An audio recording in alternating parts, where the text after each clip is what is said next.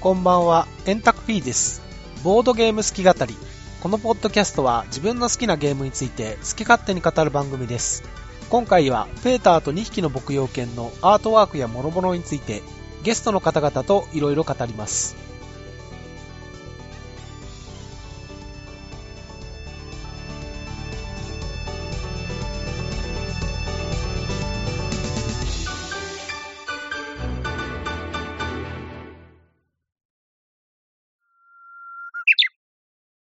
もう一つね、ペーターと2匹の牧羊犬の制作経緯についてもね、ちょっともう少し触れていきたいなと思います。実は前回お送りしたポッドキャストですね、あそこで放送した後に結構ルールをいじってですね、まだ未完成の段階で渋さん自信ありますか？ありますみたいなことをね、えーそうですね言ってたね。はい。今聞いてみると大変ちょっとね、背筋がゾワッとすするようなはい。ところもあるんですね、我々としては。はい。はいまあ、いろいろありましてね。どうですか、渋さん。自信はありますか？あります。ペップさんにアートワークお願いしたのっていつ頃でしたっけね？いつぐらいでしたかね？7月中旬くらいですかね。なるほど。確か、その頃、僕、渋さんと、ゲーム秋に間に合わせんだったらもう遅いぐらいだよ、みたいな話をしてて、もう動かないとまずいよ。大体の人はもうやる仕事が決まっちゃってて、もう頼める人いないよ、みたいな。そういう感じで、渋さん席立てて、早いとこ、あとはお願いしないとまずいよっていうようなことをと当時言ってたような記憶があります。そうですね。うん。DM が別府さんに6月30日にしてますね。ああ、そうですね。私も今開きました。6月30日頃にいらされてます。はいはいはいまあ、今から振り返ってみると、あ、結構早くやってんなっていう気持ちで一緒になった。当時の気持ちとしては、これ遅いぐらいだなっていう。ゲーム春終わった頃にはね、もうすぐ秋に取り掛かんないと普通ね、間に合わないですからね。はいうんまあそんなわけで、渋さんと、もうその頃にはね、動物テーマでやろうっていうことは決まってたんで、まあそういう中でどなたにお願いするのがいいかなっていう話をね、二人でして、はい、してで、ましたね。その中。ではい上がったのは別府さんで、別府さんだったら、まあ、取り手にもね、造形あるからいいんじゃないのっていうことで、あ りがとうございます。はい。で、まあ、その時は、あの、作業量もそんなに多くないんで大丈夫です、みたいな。まあ、実際そんなに作業量は多くはないじゃないんですかね。どうなんですかね。そうですね。あんまりその、一回プレスした後で作り直しみたいなことが一切なかったので、あの、なかったスムーズね。にいったので、はい。そうですね。だいぶありがたかっうんはい、そうですね。た。で、シブさんにもご確認していただきながらでしたね。はい。そうですね。こんな感じでしたか？イメージしていた以上のものが毎回毎回来てましたので、あの、ただただ感動して、いいっすね、いいっすねって感じで、はい。僕からすると、渋さんは何が来ても素晴らしいですねしか言わないんで、参考ならんわって思ってました。いやもう一生懸命してくださってるから、もうね、自分では全く想像もできないですし、実際にできない作業をしていただいているので、まあでもなんか好みとかもあると思いますので。あでも、あの、本当にね、冗談抜きで好みですので、ああ、本当ですか。よかったです。はい。はい。はい僕の方がむしろなんか注文つけてたような 印象がありますね。何を言ったかちょっとあんまりはよく覚えてないですけど。グラフィックに関してはそんなにですよね。おそらくその、私の方で見てて、ルールの、こう、渋さんとのやりとりはだいぶ、なんか更新されたのかなという気はしてた。ルールの確定が遅れてご迷惑をおかけしたと思います。はいずずるずると。いやいやなかなかいい感じに、あの、最終のルールで遊ばせてもらったんですけど、はい。なるほどと思って、だいぶ変わりましたよね。そうですね。はい。だいぶ変わりました。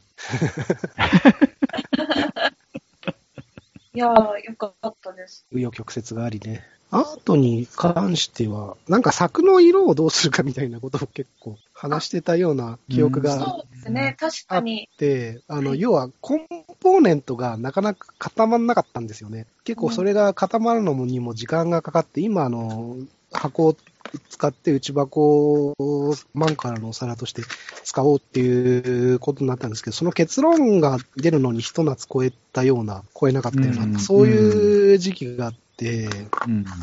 で、と柵も2人のプレイヤーがいるんで、白と黒に分けてやった方がいいのかなっていうふうに最初思ってたんですけど、うん。ああ、そうですね。色数が増えるからちょっとごちゃっとしすぎるみたいな話でしたっけ？えーと、そうでしたっけね。うん、どういう経緯で一色になった？あの資材というか、3D プリンターで、あのその、はいはい。プラスチックの原料の関係とかも確かありましたよ。あー、あったかもしれない。ね。最初白と黒で柵作ってて、で、なんか茶色を作ったらそれがいいってんで、それが採用されたんだったかな？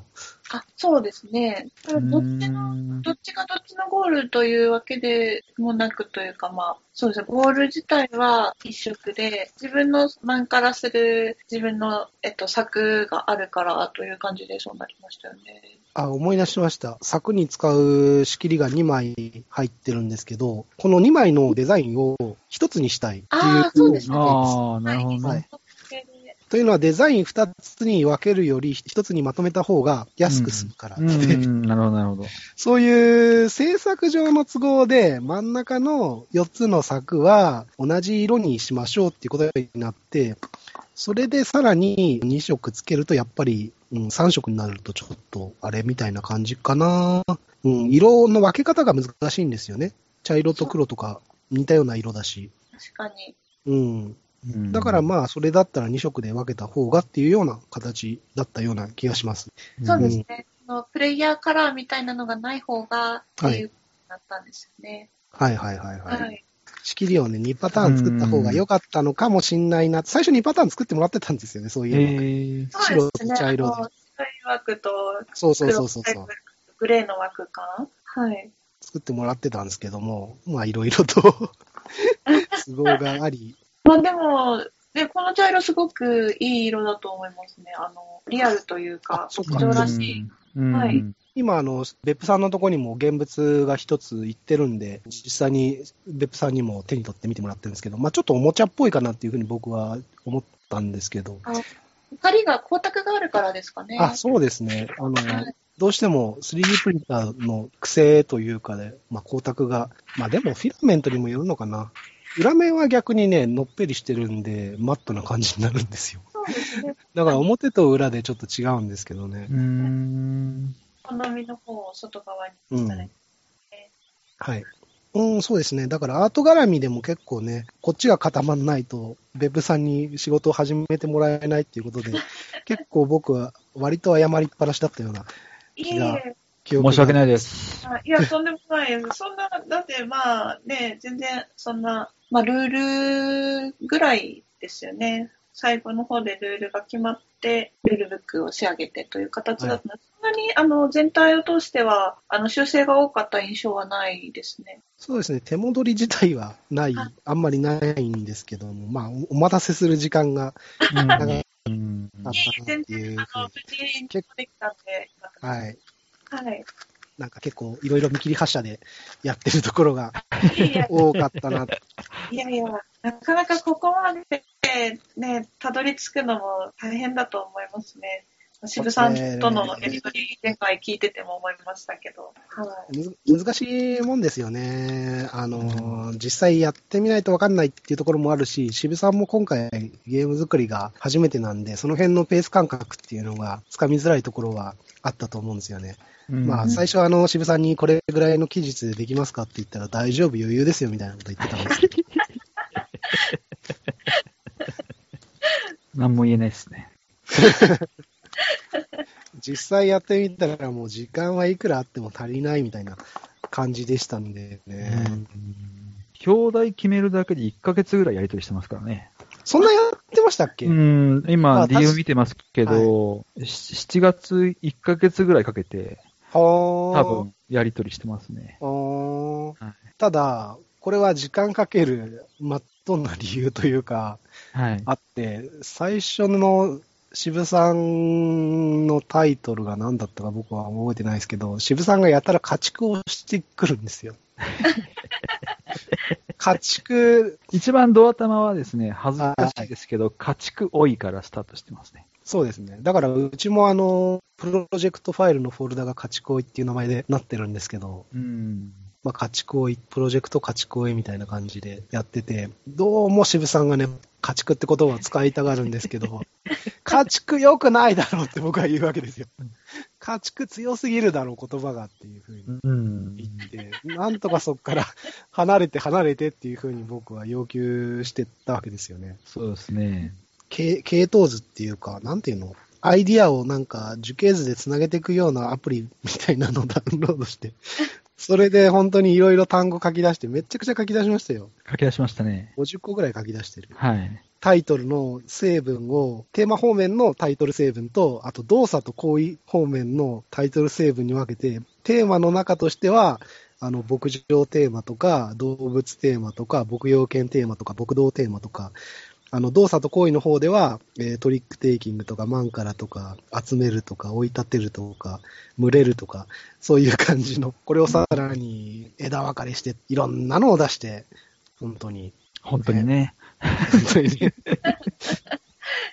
どうしたらいいだろうみたいなことをね、うん散々相談し合った記憶がはい。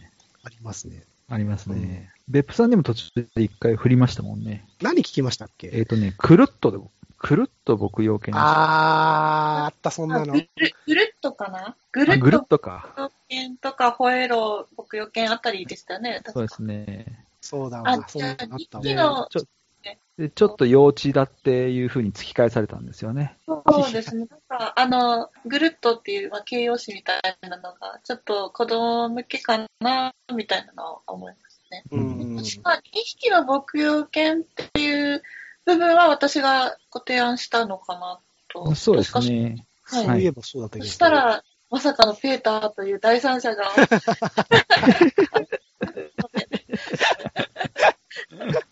僕はあの、地名シリーズで行きましょうみたいなことをね、言った気がするんですよ。ああ、確かにアルプスの、なんか、そういうんですよね。なんだったかな、うんなんかね、僕もね、ちょっと書いてねえな。DM を遡れば、確か。まあ、いろいろな地名シリーズで追ったりとかしましたよね。シリーズ、あの、牧羊犬の産地の地名を、なんか語呂が良いいいやつをぶっ込んで、それっぽくすればいいんじゃないのみたいな。どこ、どこでしたっけ？なんか特定の地名がありましたよね。南チロルとかね。あ、南チロル。あとね、カンバーランドとかね。あーこれカンバー、カンバーランド？6文字がいい、7文字がいいみたいなことも。はい、ずっとね、永遠と DM でやってますね。何やってんだかって話ぐらいいろいろやってますね。そう。渋さん、南チロルがいいって言ったんでしたっけ？確かね。そうですね。あと、モンペルデュとか言ってますね。もう何言ってんだろうってぐらいに。絶対ダメ。南チロルは語感が微妙でしょ。モンペルわからん。イメージができんって。何のために地名出すのかって言ったら、それイメージさせるための地名でしょみたいなことを言った記憶があるんですけど。はい。あー。だからイメージができない地名じゃダメなんですよ。うん地名選ぶにしても。うーん。で、シェットランドシープドッグだから、シェルティとか、っていうのあそう聞きますね。あ、それもシ、ェルティかけるシェルティ、ハンターハンターみたいな感じで、はいはいはいはいシェルティ、シェルティ。そうそう。ちょっと恥ずかしいですね。それ、それも一時期有力候補だったはい。記憶がありますね。はい。シェルティ、シェルティね。はい。でも僕、シェルティって知らなかったんですけど、シェルティって知ってました？いやー、聞いたことなかったです。ですよね。だから、あの、シェパードとかそれぐらいだったら多分わかると思うんですけど、あシェルティはちょっとマニアックだなっていうふうに思った記憶が あります。瞑想しまくってましたね。あのね、渋さんがね、とそれは俺の羊だっていうね、もう何も、何もパクリかねえかってまさかのね、してる。バトルシープ日本語版が出るとは思わなかったですけどね。マジでひどいですね、これ。ひどいですね僕、僕ね、なんかあの、つかま、あれなんですよ、ライ麦畑に捕まえてを、やたら、文字る、押してましたねってて、それで、なんか、グラスランドで捕まえとか、グラスフィールドで捕まえとか、クローバーフィールドで捕まえてとか、シェットランドで捕まえてとか、いろいろそういうのを出しまくってます。面白い。いやー、ひどい、ひどいですね。渋さんのやつひどいですね。トリックローテーションとか、もうやめましょう、やめましょう、そろそろ。ハイマキタとか、オーボプロットリックレスの晒し合いになってます。そう面白い。いや、でも、面白いですけどね、聞いてて。うん面白いけど、これにあの、運命託す気になれますか？いやー、僕、この時の渋さんの変なもん、本当に何出てくるかわかんないし、渋さんがモンペルディで捕まえて出してきた時に、何を言いたいんだろう、この人って。すげえ質問してますからね。してますね。渋さん行ったことあるんですか？って聞いてますからね。はいなんか、思い入れがあって、あるからなんか出したのかなって思ったら、ないですって答えて。全然そういうのじゃないんかいっていう。そうですね。それでね、なんか考えといてくださいみたいな感じで、うん僕もちょっと図書館行って調べてこようかなみたいなことをうん言ってて、で、その次に会った時に突然渋さんがペーターと2匹の予見って切り出してきたんですよ。はい。で、もう僕も地名シリーズでもうとことん疲れてたんで、あれ、いいんじゃないの？これっていうふうに思った。ペーターいないんですけどね。全然ペーター要素ないのにいいのかなっていうふうに思いながら、まあね、6時間ノンソンだって6時間要素ねえし、いいんじゃねえのみたいな。早くこのタイトル決め地獄から抜け出したいっていうそうですねもう、渋さんは、ずっとリンにしてましたからね、はいその地獄を。そう。まあ渋さんはやっぱその時あのルールに集中したいっていう気持ちが、うんで僕もあんまりね、このタイトル決めにそんなに時間取らせるのもね、申し訳ないなみたいなところもあったんですよ。うん。でもね、ペーターはね、いいと思いますよ。ペーター出てこないけど、っていう。うんなんか印象強いですね。インパクトありそう。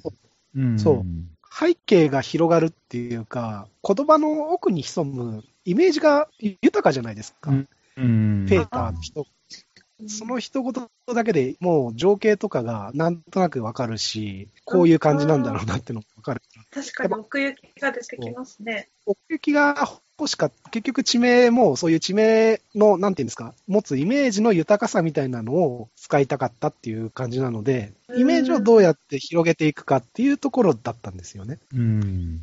で、イメージを広げつつ、かつまあゲームとしてはどういうことをやるのかっていうのを端的に示す牧羊犬っていうワードがあって、まあ牧羊犬っていうワードがあれば、まあなんか動物を集めるのかな、追いますのかなみたいなところまでは思考が進むんで、うん。まあそういう感じでタイトルをなんとかペーターと2匹の牧羊犬ってところに着地できて、ああよかったねっていう、これでもう全部解決したねっていう気持ちでいたんですが、それは地獄の一丁目だったっていう、そういう感じですよ。はい。はい。ちょっと長いかなっていうふうに思ったところもあったんですけどね、あの、上長かなっていうふうに思ったところもあったんですけど、実際、長いなって思ったときはペーターっていうふうに言えば済むんで、これはこれで楽でいいなっていうふううに、ん。結構いいんじゃないでしょうか、いいんじゃないでしょうかっていうのは僕の感覚でしかわかんないんですけれども、結構タイトルはいいタイトルになったんじゃないかな。どういうゲームなのかなっていうのを伝えたいっていう気持ちがあって、そういうゲーム内容と、あの、舞台を端的に伝えられるっていうのが、タイトルの強な役割だと思ってるんで、まあそういう要件は満たせたんじゃないかなっていうふうには思ってます。うん。そうですね。根本はね、動物コマの話はい。があって、まあ動物コマ使いたいっていうことは早めに決まってたんですけれども、で、うん。まあ実際その動物コマを 3D プリンターで作るにあたって、どうしても制約があるというか、パーツが細すぎると、印刷がですね、ミスしやすくなるんですよ。まあ、こどまりの問題なんですけれども、そういうこともで、ウェブさんにデザインお願いするときに、まあ、足細くなりすぎないようにお願いしますみたいなことを頼んだ記憶がありますね。うんそうです。ね。実際あの 3D プリンターの特性みたいなのは別府さんご存知ないと思うんで、雲をつかむような感じっていうのはあったんじゃないかなっていうふうにも思うんです。そうですね。こういう部分は気をつけた方がいいけど、あ、ここ OK なんだみたいな部分はあって新鮮でしたね。ギザギザはあっても大丈夫とか、ただ足が細くなるとまずいとか、ああ、なるほど、こういう感じなのかと思って。極力パスのその点の部分を減らして、複雑じゃないようにしつつっていうのは心がけましたね。そうですね。結局、そうなんですよ。パスっていう話が出たんですけど、シンプルな形状の方が出力も早くできるし、あとまあミスも発生率も抑えられるんで、シンプルな形状が一番良くて、だから今回の動物の中で言うと、豚が一番作りやすいんですよ。うーん。豚が一番ね、あの丸っこくて、あの何にも出っ張りがないというか、あれが一番良くて、多分ね、ちょっとあの作り方が違うんで、単純比較できないんですけど、狼が一番めんどくさいのかな。ゲーム性にも合ってますね。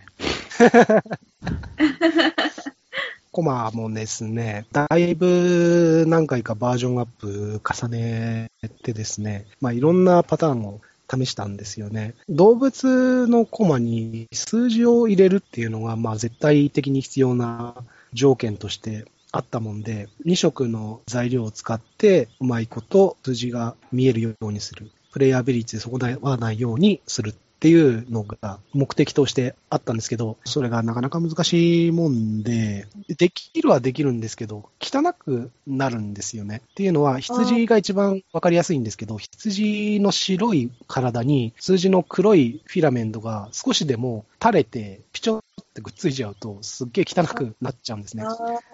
で、フィラメントって、つでとかして、ノズルからピューって出すんですけど、ノズルが熱持ってると、勝手に溶けて、勝手に垂れてきちゃうことが結構あるんですよ。うーん。なので、普通にモデリング作って印刷すると、大体汚くなるんで、その汚くなるのをどうやって防ぐかっていう、まあ、現場の苦労があったんですけど、それちょっと伝えづらいんですけど、それを軽減するためにいろいろな工夫があってですね、数字が今ちょっと凹んでるっていうか、動物の高さと同じところまで数字を持ってないんですよ。ちょっと凹ませてるんですけど、そうすると、数字で使ったフィラメント途中で終わりになるんで、それ以降使わなくなるんで、それ以降ノズルが冷えて、無駄に垂れることがなくなるんですね。うん綺麗に出力できるようになるんですよ。うーん、なるほど。っていうのがあって、数字はちょっと凹ませてるっていう風になってるんですけど、その凹ませ方も、狼とそれ以外の動物で違うんですよ。えー、狼の方はほとんど凹ませてなくて、っていうのはどういうことかっていうと、最初にペーターと2匹の舞踊犬をブログで公開した時のやつは、ちょっと狼の数字が読みづらいんですよ。狼の数字が他の動物と同じぐらいの深さの数字になってるんですけど、そうすると見づらい。あの、他の動物は黒字なんで、影になっても、あの、なんていうんですかね、保管できるんですよ。黒くなっても、まあ、それ数字として認識できるんですけど、狼は白い数字なんで、そこに影が差すと数字が読みづらくなっちゃうんですね。なので、影が差しすぎないように、深さを浅くしないと数字が読みづらいっていうことに気づきまして、なるほど。から狼を全部作り直して、今の最新バージョンに至ってるとうんいう感じです。はい。っていうような感じの細かい工夫みたいなのがすっげえいろいろあって、しウェブさんには、あの、一番最初期のバージョンと、今の最新バージョンとあるんですけど、多分それを見比べてもらうとだいぶ違う感じになってると思います。そうですね。すごい綺麗になって、ディベロップされてるな、みたいなそうです。感じあります。あの、印刷はい。やっていく中で綺麗に印刷する方法みたいなこともだんだん分かってきまして、おなんだかんだで半年はやってないか、でも3、4ヶ月ぐらいずっと僕はあの 3D プリンター動かしっぱなしですから、うんもうすごい勢いで経験値が溜まってる感じですよ。すごい。うんいやー、いいです。すごく細かいです。よかったです。動物コマは一つ売りかなっていうふうに思ってるんで、うんうん可愛い動物コマがあり、で、別府さんの素晴らしいイラストがあり、おそして渋さんの素晴らしいルールがあるとはい。ね、三段構えで、はい、今回お送りしますので、はい。もしこれがね、こけたら、誰のせいなんだいっていう。次の依頼ができにくくなりますね。いや、でも結構、ツイッターでは反応がまあまあある感じじゃないですか？僕はあの、大体これぐらいかなっていうふうに思ってたんですけども、まあ僕が思ってたよりもいい感じの反応いただいてますし、外人さんがなぜかえらい食いついてて。僕もそれあの、海外のゲーム見たときに、まずコンポーネント見て、おすごいなっていうふうに食いつくところはあるんで、それはわかるんですけど、やっぱ日本のゲームね、見てもどれがいいのか悪いのかわかんないから、とりあえずまずコンポーネント、すごそうなのはなんか力入ってるなっていうのは多分感じると思うんですけど、うん、そんな塩梅でね、あの、外人さんからも注目してもらってるっぽい感じなのがちょっと、うん。いや、頑張った甲斐があったかなっていうふうにちょっと思ってますね。はい。別府さんは、ペタと2匹の牧羊犬のアートワークについては、どうですか？何か、あの、こここだわったみたいなところがあったりしたら、ぜひお話しいただきたいなと思うんです。そうですね。まあ、当初お話しいただいて、ラフを2案ご提出させていただはいいはいたんはい。はいねはい。うんでも、そのうちの1案が結構フラットなデザインで、まあ、今回は決まったんですけど、はいはいはいフラットなデザインで、まあ、いわゆるオインクゲームズさんみたいなパキッとした雰囲気で、あんまり動物に表情をつけないというか、うでこん。プレイ風景を俯瞰で見たような形をそのままシンプルなうん。グラフィックにするというのが一案で、もう一案は、それぞれの動物に表情をつけて、ちゃんとキャラクターというか、まあ、羊もちゃんと顔があって、牛も顔があって、うんなんか牧場物語みたいな、牧場物語のパッケージみたいな、初期の、ゃんと表情があって親しみやすいものっていうのがもう一案だったんですけど、こちらの案というか A 案、先の A 案の方に決まって、結構、まあ、表情がない分、そのタイトルのインパクトをドドンと持ってきて、そうですね。で、まあ、プレイ風景がそのままパッケージになったような形なので、まあ、あんまりその余計なキャラクター性というのを入れないことで、幅広い人が見て違和感がないというか、あ、これはちょっとなって思わないというか、結構幅広い人に向けたようなタッチになったのかなと思ってますね。うん。はい。そう、それで思い出したんですけど、僕、なるべくあの子供向けのゲームには見られたくなかったんですよね。そうですね。そうそうそう。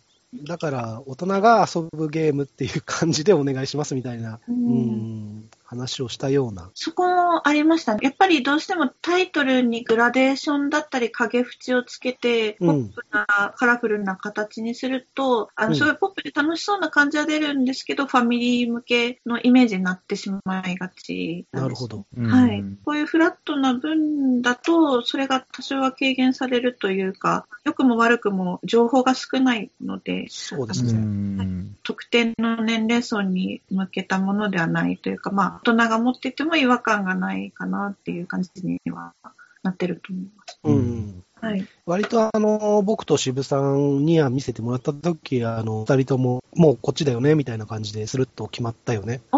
はい、スルッといきました。そうですよね。。なるほど。まあだから方向性というか、僕と渋さんの中では割と一致してたんじゃないかなっていうふうに思います。うん。逆に、あの、こういうフラットな感じで、まあ動物にも表情つけませんよっていう、まあキャラクター性みたいなのはあんまり強くしないとこうね、みたいな感じで、やっといた後に、ついたてに、いざ犬を描きましょうみたいな話になった時に、犬に表情をつけちゃうの？ふーん、みたいな、この、なんていうんですか、リアリティレベルっていうかがいきなりブレるんじゃないの？みたいな、そういうところの不安があったんですけど。ああ、なるほど。そうそうそうそうですね。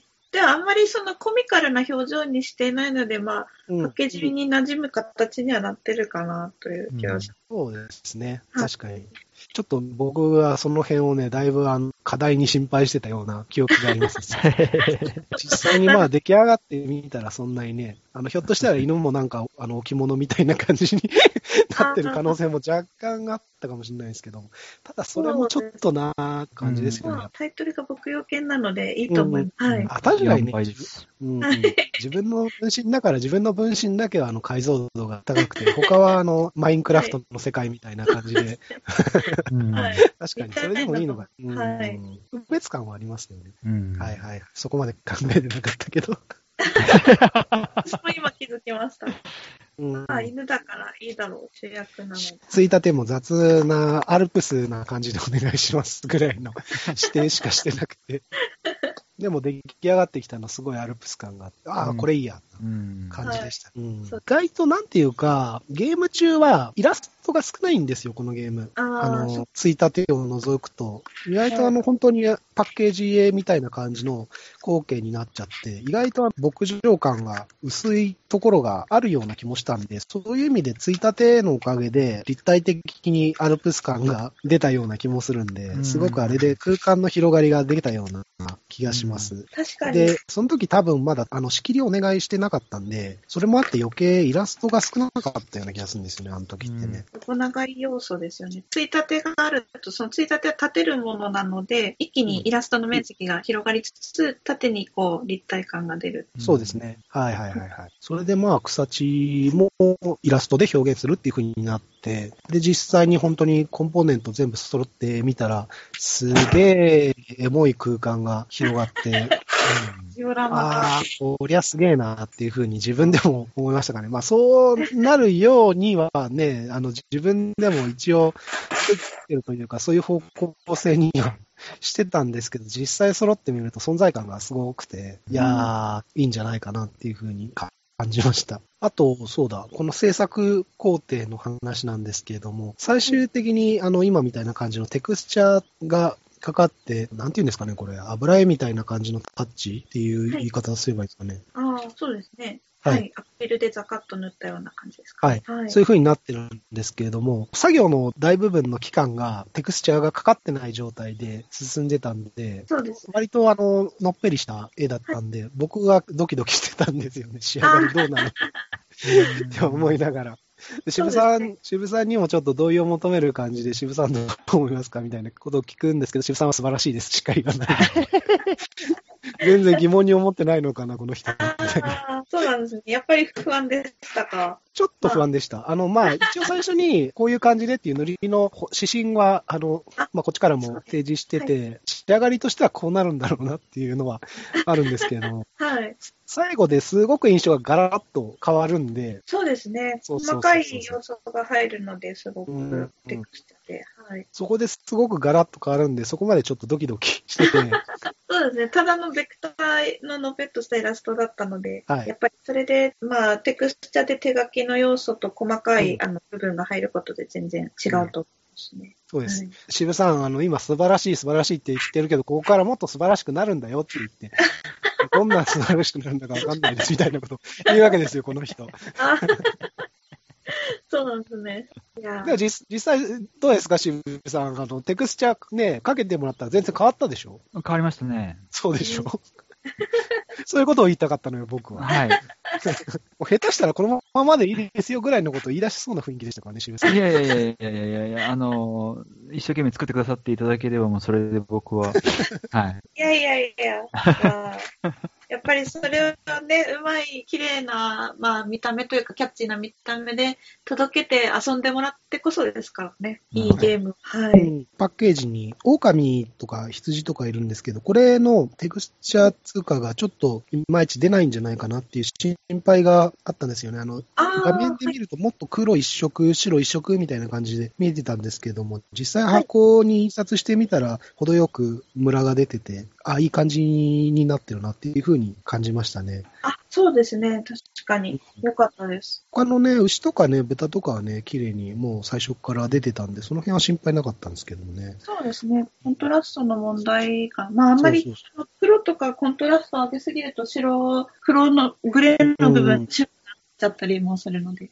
そうですね、あそこ難しいとこですよね。うんはい。ちょうどいい感じじゃないですかね、これね。よかったです。うん、よかったですね。はい。あの、個人的には、あの、表題のはい。フォントと大きさとバランスが、最初にこれがなかなかさっきの話じゃないですけど、題名が決まらなかった時に、はい。ずっとこう、もやもやしててどういう風に入るのかなっていうのがあって、えあー、それ、それが、こう、バシッと表題が入った時に、その表題のフォントと大きさとかが、ハイジとかのその次回予告の時に出てきそうな表題の 字みたいで、バランスと字の大きさだったり、フォントだったりがすごく絶妙だなと思って、すごく感動したのを覚えてます。なるほど。ありがとうございます。ちなみにこの文字とか書体、はい。既存の書体ではなく、一から私が起こしまおー、おーそうなんだ。した。全く同じ文字ないですね。意識されたんですか？ちょっと意識されたんですか？その、やっぱり、その、じアニメの次回予告みたいなの、イメージとかはされたんですか？ああ、いや、そこは全くなかったんですけど、あ最そうなんですか終的にそうなったってことは、私の中にも潜在意識があったのかもしれないですうんね。ああ、すげえ。潜在意識で書き上げたんですね。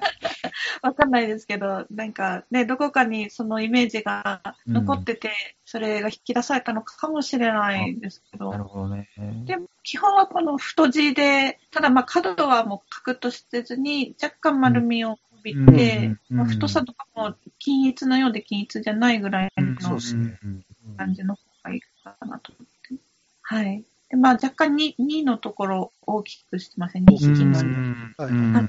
うんはいうんで、まあ犬も若干大きくして、端っこと端っことして、犬と2匹を強調してます。ひらがなあり、カタカナあり、漢字あり、四筋ありでね、い、ろいろバランス取るの大変そうなね、もういろいろ詰まってるんでね、いやいやいや。あーすごい、うでも、まいことこのバランス取文字ってもらってる。は結構自分でも気に入ってます。はいはいはい。この文字体でシリーズ化したいぐらいですね。もしゲームを作ることがあればですけど。はい。はいいいですね。なるほど。確かにな。僕はもう本当に一発でビシッと上がってきたから、うん、ん何にも、何にもなんていうか、あ、いいっすねっていう感じそうですね。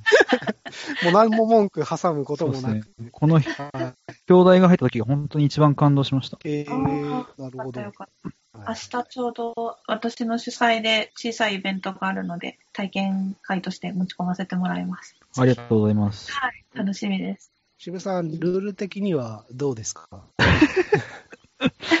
あえー、ルール的にはどうですか？前回の収録からどういうところを変更したんですか？みたいな。前回の収録から変わりすぎててな。この間もお話ししましたけど、もうバージョンで言うと、僕の中で5.0とか6.0ぐらいになってるので、もう小数点で区切れないぐらいのバージョンアップ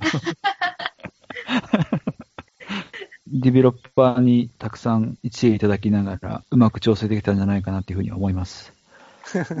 まあ、もうちょっとあの具体的な話をするとですねおっ、と。桃太郎電鉄とか作ってる佐久間明さんっていう人がいて、その人がテストプレイヤーにドンちゃんって人がいるんですよ。で、うんドンちゃんって人は、なんかめちゃくちゃゲームが下手らしくて、すごい飲み込みも悪い人らしいんですけど、うん。佐久間さんはそのドンちゃんのプレイを一番参考にしてゲームを仕上げていくってことらしいんですよ。うん。まあ、どうしたらゲームが分かりやすくできるかとか、目的とか、インターフェースとかでですね、そういうところももろもろ含めて、ドンちゃんのプレイを一番参考にすると。うん。うん。っていう話があるんですけど、僕にとってのドンちゃんみたいな人がいて、うん。あのーゲーム界の知り合いの人がいて、その人のプレイってのが一番僕にとっては参考になるっていうのが、今までの経験の中で分かってまして、で、えーペーターを遊んでもらったんですよ。遊んでもらった時に、まず一番ちょっと気がかりだったのは、手が止まらないかなっていうところで、何したらいいのか分かんなくて、何を出したらいいのか分かんなくて、そこで手が止まったりすると、ちょっとまずいなっていうふうに思って見てたんですけれども、うん。まあ、割とテンポよく、ピシピシと進んでって、あまあ、じゃあそういうところで関わるってことはないのかな。まあ、何するゲームなのかっていうのは分かってるのかな、ふうっていう感じで見てたんですけれども、えーいざ、あの、ゲーム終わってみて、まあ、感想を聞いてみると、まあ、どうやったら勝てるのか分からないみたいな、何をやったらいい手なのかが分からないみたいなことを言われたんですよ。うん。うん。で、もう、それがあの収録の後ですから、ほとんどもう僕としては出来上がってるぞっていう気持ちだったんで、割とそれが衝撃的だったんですよね。うん。やべえって思って。うん。このゲームでどういうことをしたらいいのかっていうのがこれ伝わってないぞっていうところがあって、って、やっぱりあの、ゲーム作ってる人は全部見えてるんで、どうしたらいいのかっていうのがわかるんですけど、初めて遊ぶ人っていうのは、その、まあ、勘どころっていうところも含めて、何をやったらいいのかっていうのが、まあ、やっぱわかりづらいところはあるんですよ。どんなゲームにしても。で、まあ、それがですね、まあ、誰に合わせてるかみたいなところはあるんですけれども、こうしたらいいよっていうところを強調した方が、初めて遊ぶ人にとっては親切なんじゃないかなっていうふうに思いまして、うん。で、もっと得点要素を増やそうというか、褒めてあげようというか、ん。一手に対する報酬を増やしてあげようっていうようなことを僕は渋さんに伝えたんですね。はいっ。ていうか、あの収録の後、僕がずっと言ってたのは、もっと評価しよう。もっとプレイヤーを評価しよう。もっと褒めよう。もっと甘やかそう。うん。そういうことをずーっと言ってまして。で、それの関係で、得点体系を結構手入れたんですよね、そこうからね。ん。そうですね。やっぱりこのゲーム、何が面白い点なのか、どこを面白がってもらいたいのかっていうところは、一番なんだろうっていうことを、まあ、渋さんと話し合った結果、まあ、マンカーの連続手番ですね。相手なり、自分なりのゴールに入れたらもう一回マンから回せますよ。うん。それをまあ何回もやるのがやっぱり一番快感がある部分だろうねっていう話をしてたんですけど、ただこれを慣れない人がやると結局連続でマンからやったっつっても結局得点増えてんのか減ってんのかよくわからんみたいな。うん。うんうん計算してみたら結局そんなに点数は増えてるわけじゃないよっていうのは計算しなくてもなんとなくなんかわかる。だから3回連続でマンからやったらもうボーナス点上げちゃおう。それぐらいやってやっていい。それぐらいわかりやすく、まあ、これも十分なわかりやすさなのかどうかっていうのは、まあ、ともかくとして、とりあえずゲーム側から3回マンからやったら褒めるっていうことをやってみようっていうふうにして、ボーナス点を1個追加したんですよね。まあ、その分、あの、ルール煩雑になるっていうのは確かにそうなんですけれども、うん。まあそれ以上にゲーム側として3回連続でマンからやるように自分の場を組んで、そこからマンからやるっていうことに対して評価しよう、褒めてあげようっていうことをやったんですね。うん。うんそれがまず一つ大きな点で、もう一つが得点計算を2回に分けるっていう。うんまあ最初は最初に12枚、そうですね。12個割って、それをまあ12個やったところで得点計算がっていう感じだったんですけれども、それがね、あの12がまた11になったんですけど、ちょっと変わって、まあそれは細かい違いなんであれなんですけど、半分やったところで1回得点計算やって、で、全部終わったところでもう1回得点計算やろうと。得点計算2回やりましょうっていう風にしました。うん。というのは、どういうことかっていうと、1回得点計算を早めにやることで、あ、こういう風に得点が入るんだなっていうことを、まあ、プレイヤーに知ってもらいたい。うん。得点計算が一番最後だけだと、残りわずかになってきてからようやく得点を意識し始めるみたいなところがあるんじゃないかなっていうふうに思って、途中でまあ得点計算1回、まあ1回か2回か3回か、何回得点計算入れたらいいのかなみたいな話もあったんですけど、うん。まあそういうふうに得点計算何回か入れることで、得点計算ってこういうふうに行われるんだなっていうのを分かった上で、やってもらった方が、あの、ファーストインプレッションも良くなるんじゃないか。要は、カールキングとかと同じ発想ですよね。考え方としては。うんなるほど。はい。まあちょっとそれも煩雑っちゃ煩雑なんですけれども、まあそうしてもらった方がいいし、あとま12手っていうスパンで考えるとすごく先が見づらくなるんですけど、まあ5手6手って分けると、あと5手で何をやんなきゃいけないのか、あと6手で何をやんなきゃいけないのかっていう方針が、まあ少しは立てやすくなるというのもあって、うん。で、そういう風な形に変えたんですね。で、それでもってさらに前半で得点が取れなかった人に対してどうやって後半にもやる気持ってもらうかとか、どうやって逆転の余地を残すかみたいなところも含めて、春の得点より夏の得点が高かったら、夏の得点はゼロですよとか、春の得点の2倍以上夏の得点取ったら、春の得点2倍になりますよみたいなのをつけて、うこの春の得点2倍になりますよっていうのは、僕は最初は2倍っていうふうに考えてなくて、例えば5点とか10点とか、固定点を上げたいなみたいなふうに考えてたんですよ。まあそれは調整していけば最適解が出るだろうみたいなふうに考えてたんですけど。で、そしたら渋須さんが2倍はどうですかっていうふうに言ってきて、2倍 ?2 倍ってちょっと雑じゃないっていうふうに思ったんですけど、ただ冷静に考えてみると、2倍っていうことは、春の得点が少なければ2倍になりやすいし、ね春の得点いっぱい取りすぎたら2倍取りづらいっていうことで、逆転がしやすい構造になってるし、かつ、ちょうどいい春の得点っていうのが、多分システム側で勝手に作られるんですよ。2倍だったら5点ボーナスとか、2倍だと10点ボーナスとかだと、少なすぎるとか多すぎるとか絶対にブレが出るんですけど、まあすごく細かく調整すればあれなんですけども、時間も限られてたんで、うん。2倍っていう風にすると、多分適切な、春で取るべき適切な点数っていうのが自動的に出るんですよ。うん。勝手に調整されてくれるはずなんで、うん。まあこれならじゃあ調整しなくてもいいから確かに理にかなってるなっていうことをその時感じて、なるほどなという渋さんの、それは、そこはアイディアですね。はい。ちょっと褒めてあげたから、もうちょっとなんか、なんかないの？いや、あのね、吐き戻ししたくなるような苦しい期間の思い出が数々と蘇ってくるので、はあ その時の心理状況にもなってるので、はい。ちょっとめいってますね、今。い。じゃあ僕の方がいくらか第三者的な見方してるけど、渋さん的にはもうそれには触れたくないというような。ないって言わない言えないですけど、辛さが蘇ってますね、今。なるほど。はい。はい。まあそういうような収録が終わった後から得点に対して特にね、ゲームのなんていうんですかね、基礎的な部分っていうのはもういじる余地はないだろうなっていうふうには感じてたんで、あとはまあはいどうやってそれをもうちょっとわかりやすく受け取ってもらう、どういう手が効果的なのか、どういうことをするとこのゲームとしてはいいことなのかっていうのを、まあシステム側で保証してあげるっていうようなところに気を使ったっていう感じですね。うんそうですね。はい。うん、そういう意味ですげえいろいろと勉強になりました。それでだいぶ食感も変わったと僕は思うんで、はい。なるほどなと。どうですか？渋さん。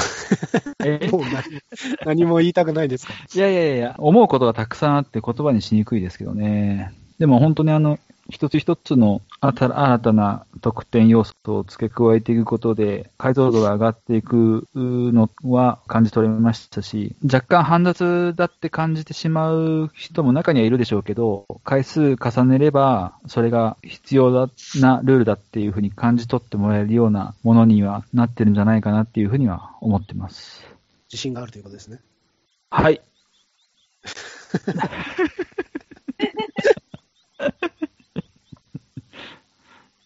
これあれですよ。あの、ホリケンさんに言われたから返事があれなんですよ。あの、あの人のせいにしないでくいれ。やいやいやいやいや、あの、ホリケンさんに作者は絶対的に面白いんだっていう自信を持ってなきゃいけないって言われてますので、はい。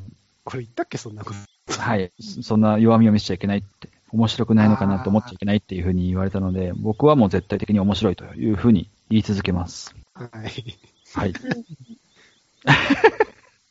と、じゃあ、まあ、あの、別府さん、特に、あの、告知とかあれば、ぜひ、やってもらえれば私ゲームマーケッはいト2018秋、東京に私行くんですけれども、私が今回関わらせてもらって、まあ、ゲームマーケットの初出となるタイトルが8つありまして、すごい。すごい。夏の間、まあなんか、夏、だいぶ今年の夏結構頑張りすぎたなって自分でも思ってるんですけど、もうお盆休み返上してというか。これにかけてありがとうございます。ありがとうございます。いえいえ。アソビションさんっていう大阪の DDT ボードラボ、ボードゲームラボ DTP とか運営されてる、アソビションさんっていう新しい大阪の会社のエルタイルズというゲーム。こちらはまあ、インディーズゲームのリメイクとして結構しっかりしたカルカソンヌサイズの箱で綺麗に出てるものがあります。あとは、え、タルトゲームズさんという土曜日だけだったかな。まあ、どっちかのうん1日だけの出店なんですけど、タルトゲームズさん、ミー5といって、これも気軽に遊べる5枚入れできる麻雀みたいな感じのゲームなんです小箱です私が1枚1枚キャラクター描いたので、よけれうばという感じと、あとは、あの、エンゲームズさんから4点ありまして、まあ、それが輸入分なんですけど、記者は進むよという、まあ、ポチャグという、ポーランド、なんかタイル配置のゲームのルールブックと、まあ、皆さんご存知かもしれない、サグラダという綺麗な、あの、ステンドグラス風のパッケージの拡張分ですね、人数が増え、増えたというか、それのルー日本語ルールブックと、あと、 Welcome To という紙ペンゲームの日本語ルールブックと箱とかも変わっているので、まあ、日本語版のローカライズの DTP と、はい。えペーパーテイルズという、元はボーパルスという日本でのゲームの逆輸入というか、まあ、海外版がペーパーテイルズなんですけど、それの拡張の、それも日本語版の DTP というのがありますので、まあ、エンゲームズさんで4点あって、あ私も当日、そのゲームマーケットは基本的にエンゲームズさんのブースでお手伝いにいると思うんですけど、よかったら声をかけていただければ嬉しいです。なるほど。はいか。けます。はい。別府さんのサインが欲しかったら、エンゲームさんに行けばいいと。いやー、行きますはい、名刺を今吸っているので、名刺がちょっとね、かなり自分ではいい感じにできたので、よかったらもらもらっていただけたら嬉しいです。もらいます。ありがとうございます。くだうさいまいし。かない。お願いします。ありがとうございます。は。はいい、ありがとうございました。えー、渋さんからは何かありますか？あの、スーパー三栄の最近の売りとか。えーっとですね、12月の最初の週末で、あの、創業3、じゃあ43すごい。年のお祭りがあります。えー、お大売り出しがあります。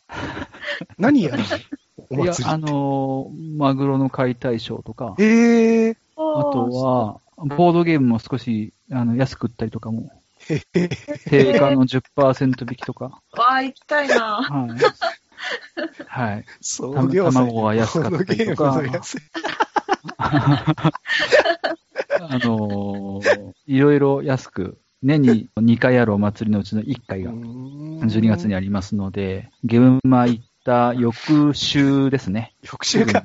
はい、ありますの 結構で、大変っすね。はい、楽しみにしといてください。ないな。なるほど。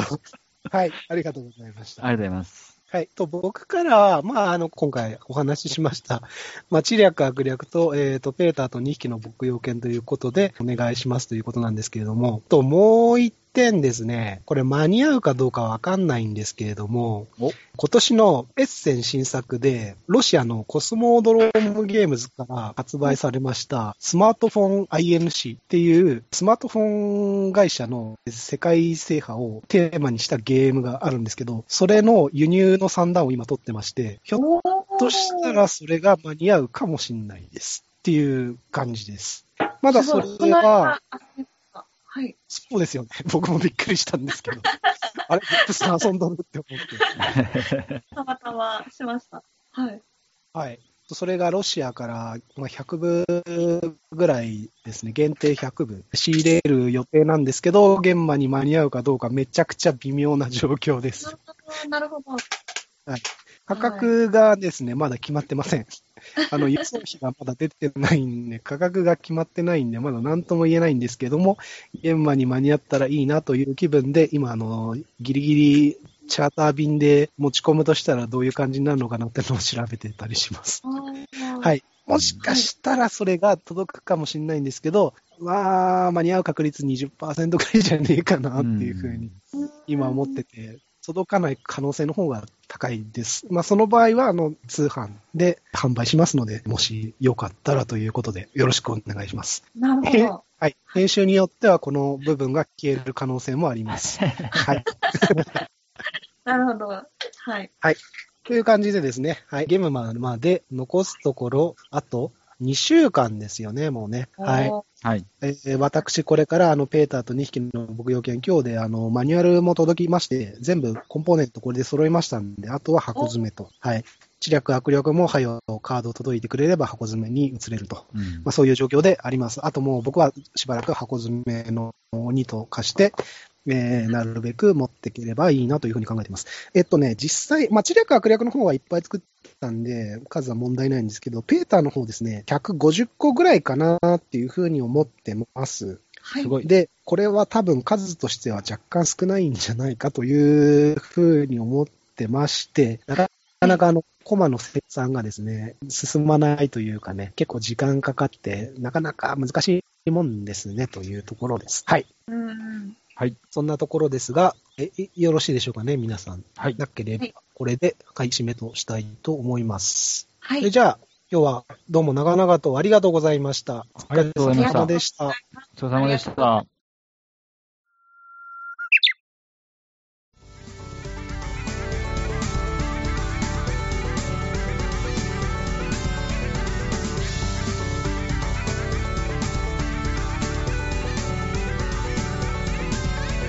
はい。というところで、今回の好き語り、一旦区切りとさせていただきます。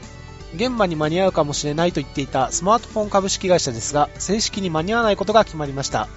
ということで、次回はスマートフォン株式会社について語ります。それでは、